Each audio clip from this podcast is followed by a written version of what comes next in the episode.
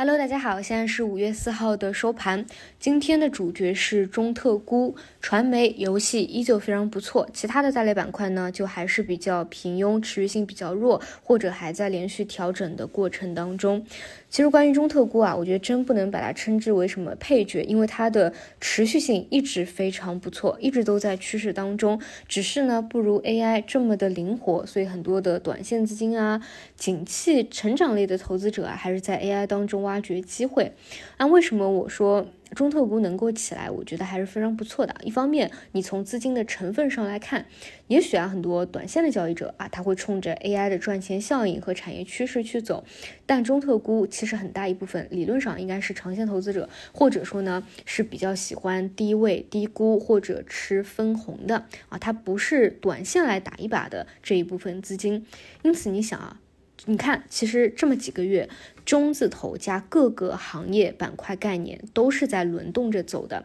一开始因为数字经济，所以走的是中字头加运营商。然后短期呢，我们聊的比较多的是因为有一带一路啊，我们外交的主场很多事件的催化，所以是中字头加一带一路。像今天呢，甚至中国银行啊都涨了百分之七点四，还有中字头的保险啊，这个是保险的这个一季报，所以其实它也是中字头加大金融，本身都有各。字概念逻辑的一个支撑，但是没有逃走的，就是国企、央企的这样一个一个范围。那你想啊，哪怕从资金这些长线资金找低估、低位、业绩反转的一个思路去做。哪怕一条支线，他觉得相对涨高了，或者不低估了，他也可以切换到其他的支线，对吧？他如果觉得中字头加运营商多了，他可以学中字头加一带一路，或者说中字头加大金融这些呢？相对其实很多还是趴在低位的，都已经是连续跌了可能五年甚至七八年了啊，跟一些传媒游戏板块类的这个资金是也是比较类似的啊，就是跌低的多，比较低估，比较低位。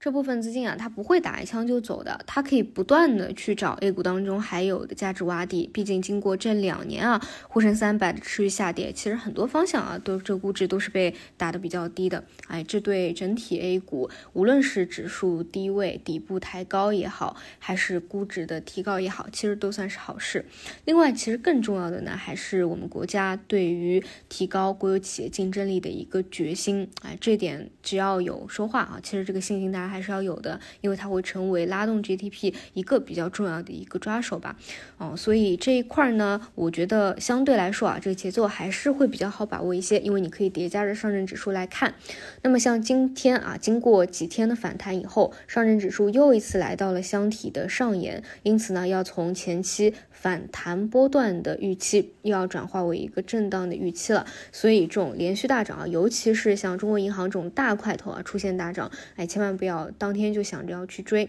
后面再调整一波啊，再去看一看吧。呃，总之我觉得中特估的一个逻辑啊，大概率是要贯穿下去的，只是呢，它会找不同的方向。比如最开始是中字头加运营商，那最近啊，或者说往后看一看的话，我更加倾向于大家如果求低位啊或者低估的，还是多去看一下中字头加大金融啊，因为确实是比较低的一个估值。如果是短线的话，那就是中字头加一带一路啊，因为这是五月份最主要的一个催化。就看大家是看短期的，还是看偏中期的一个思路了，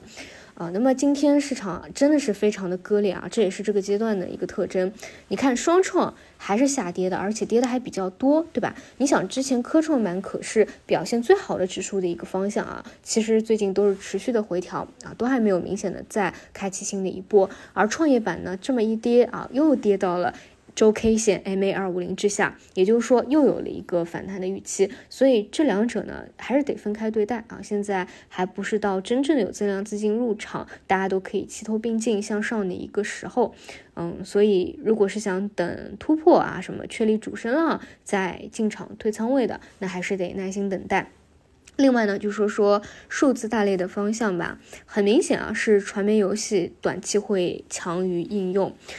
嗯，很多前期比较强势的光模块，最近跌的也会比较多一些啊。除了特别强势的龙头核心以外，所以现阶段 AI 的思路啊也是非常细分化的啊，并不是大类化的。嗯，思路还是 AI 应用延伸往这边去走，就是强者恒强嘛。传媒方向更多是出版啊，我上午也讲过。简单理解，大模型是一篇高深的论文，其实出版呢就是后面的 reference 啊，文献综述，你要引用的那些数据源，嗯，也是确实是强者恒强啊，这一块不用多多想它的这个估值基本面的问题了，更多就是跟随市场走。我昨天还在讲呢，就是有一个亲戚嘛，五一假期里聚会。他就是自己出来辞职以后做这个游戏工作室的，算是一个游戏工具的提供者吧。商业模式就是去做订阅制啊，公司去订阅他的这个内容。基本上他说的就是三个月时间啊，他是在这三个月时间里面，也可以通过 A I G C 变现，给他的这个工作室带来切实的收入的提高。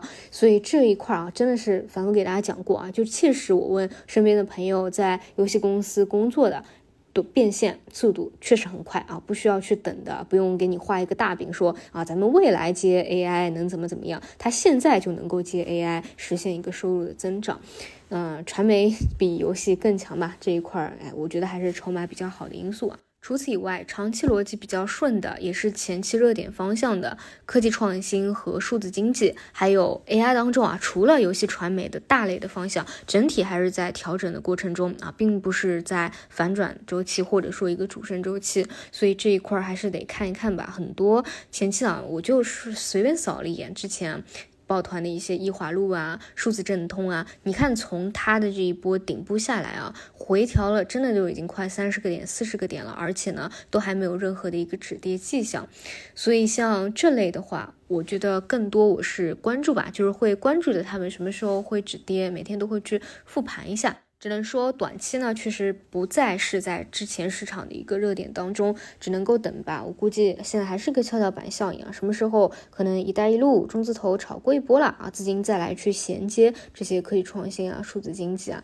在增量资金入场以前啊，就是非常卷，只能够在大类板块当中去看切换。但是就大家自己做股票而言啊，就千万不要。啊，频繁的切换啊，你既要做中字头，又要做 AI，还要做科技创新啊，又要做数字经济，我觉得还是不太可能切换的来的。选择一两个方向能够做好，哎，它调整的时候，哎，稍微仓位轻一点；它调整到位以后，稍微再捞回来一点，然后去加仓，这样会比较好一些。嗯，其他的话也没有什么了。呃，这一周特别短那，明天就最后一天了，所以见真章还是看下周吧。好的，那我们有补充的就明天早晨再说。